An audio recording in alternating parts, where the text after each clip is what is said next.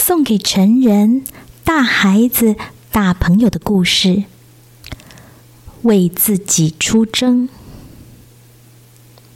梅林树林第二部分。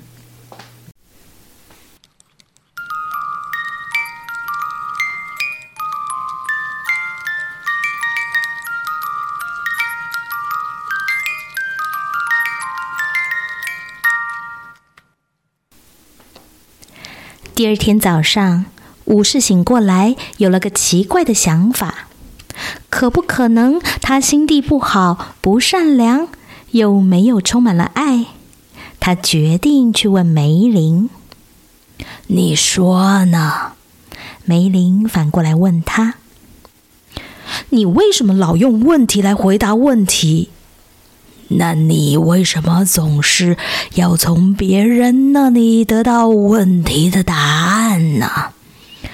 武士气得直跺脚，走开，小声的咒骂着法师。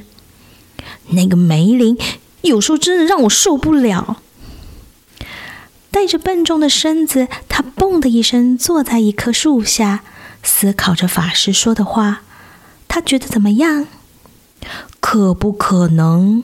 他没有目标的大声的说：“我心地不好，不善良，也没有充满了爱。”很可能，一个小声音说：“要不然，为什么你会坐在我的尾巴上？”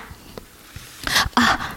武士低下头看看旁边，这才发现一只小松鼠正坐在他身边。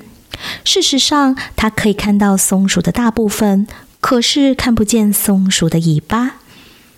哦，对不起，武士说。他很快的把腿拿开，让松鼠可以把尾巴移走。我希望我没有弄痛你。我的面盔挡住了视线，我不能看得很清楚。想必如此，松鼠回答，显然毫无怨恨。这就是你一直弄痛别人、不停向别人道歉的原因。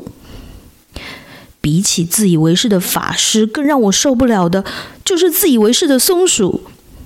武士发着牢骚：“我不必待在这里和你说话。”他努力的想让穿了盔甲的身体站起来，突然他惊讶的停住：“哎，我们两个刚刚在说话。”这要归功于我的好性情。如果我们考虑到刚刚你坐在我的尾巴上的话，松鼠回答。可是动物不会说话呀！哦，我们当然会说话。松鼠说：“只是人类不听罢了。”武士不可置信的摇着头：“你以前和我说过话吗？”“当然有。每一次我咬碎核果推进你面盔里的时候，我都有说话。为什么那时候我听不到？可是我现在可以听见了。”我很敬佩你孜孜不倦发问的精神，可是你为什么不干脆接受事情的真相？你用问题回答问题。你跟梅林在一起太久了，而你和他在一起还不够久。松鼠用尾巴扫了一下武士，爬上树去了。武士在后面叫他：“等一等，你叫什么名字？”松鼠，他简单的回答，消失在树的顶端。仍然目瞪口呆，武士摇着头，这是不是他的幻想？就在那时，他看到梅林走了过来。梅林，他说：“我我我得离开这里。”我开始跟松鼠说话了。太好了，法师回答。武士看起来很困惑。你是什么意思？太好了？真的，你现在变得够敏锐，可以感受到别人的震动。武士显然还是不懂，所以梅林继续解释。你其实并没有真正和松鼠说话，只是感受到它的震动，然后把震动翻译成话。我正等着你开始和花朵说话的那一天。那就是你在我坟上种花的那一天。巫师说：“我一定要离开这里。”你要去哪里？回到茱莉亚和克斯身边。他们已经孤单太久，我要回去照顾他们。你还不能照顾自己，怎么能够照顾他们呢？梅林问他。可是我真的好想他们。巫师说：“就是要面对最糟的情况，我也想回家。”如果你还穿着盔甲回去的话，那真的就是最糟的情况了。梅林提醒他，武士悲伤的看着梅林。我不想等到脱掉盔甲再回去，我想现在回去做茱莉亚的好丈夫和克斯的好爸爸。梅林了解的点点头，告诉武士：“回去付出自己是一件很美的礼物。”可是，梅林说：“礼物之所以成为礼物，端看被不被接受，不然就会变成双方的负担。”你是说他们不想要我回家？武士说，看起来很惊讶。为什么？我是全国最优秀的武士。也许你的盔甲比看起来的还要厚一点。梅林温和的说。武士想了一想，他想起茱莉亚抱怨他老是在打仗，老是花时间在顾影自怜，还有抱怨他关上面盔，为了要让他闭嘴，就突然去睡觉的习惯。也许茱莉亚不想要他回去，但是克斯一定会要他回去的。为什么不捎个信给克斯，问问他？梅林提议。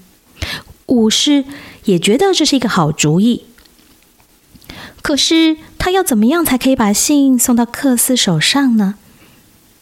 梅林指着站在他肩上的鸽子，瑞贝卡可以送信。武士很困惑，可是他不晓得我住哪里，他只是一只笨鸟罢了。我分得清楚东南西北，瑞贝卡反击。光这一点，我就比你强得多了。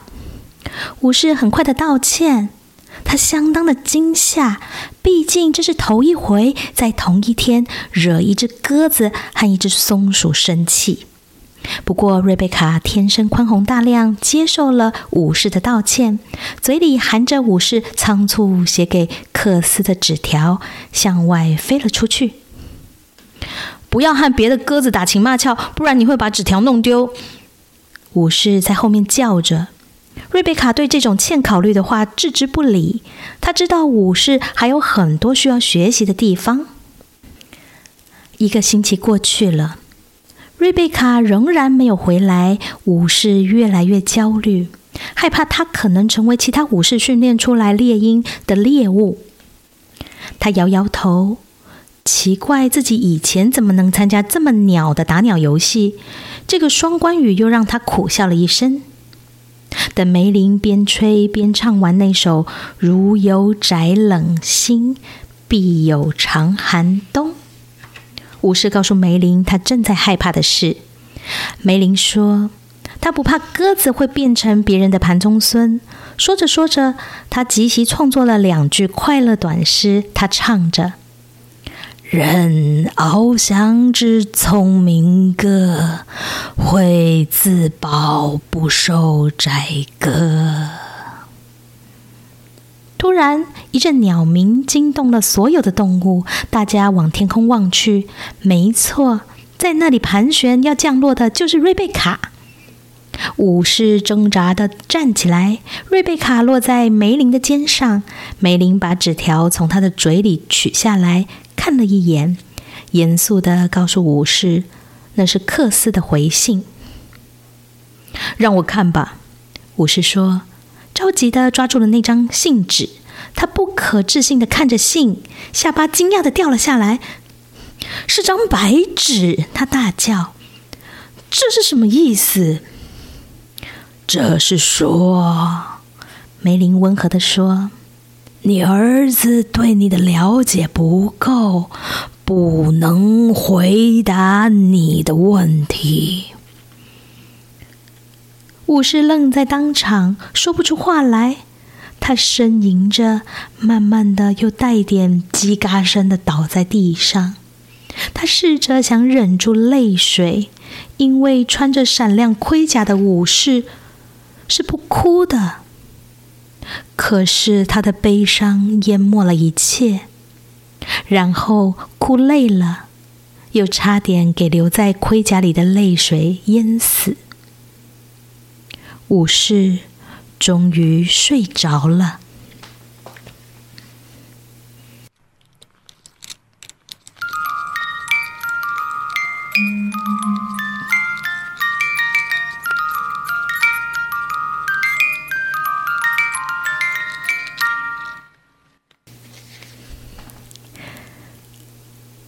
故事先说到这里。今天的故事选自方志出版社出版的《为自己出征》第四十三页到第五十七页，作者罗伯·费雪，王时珍翻译。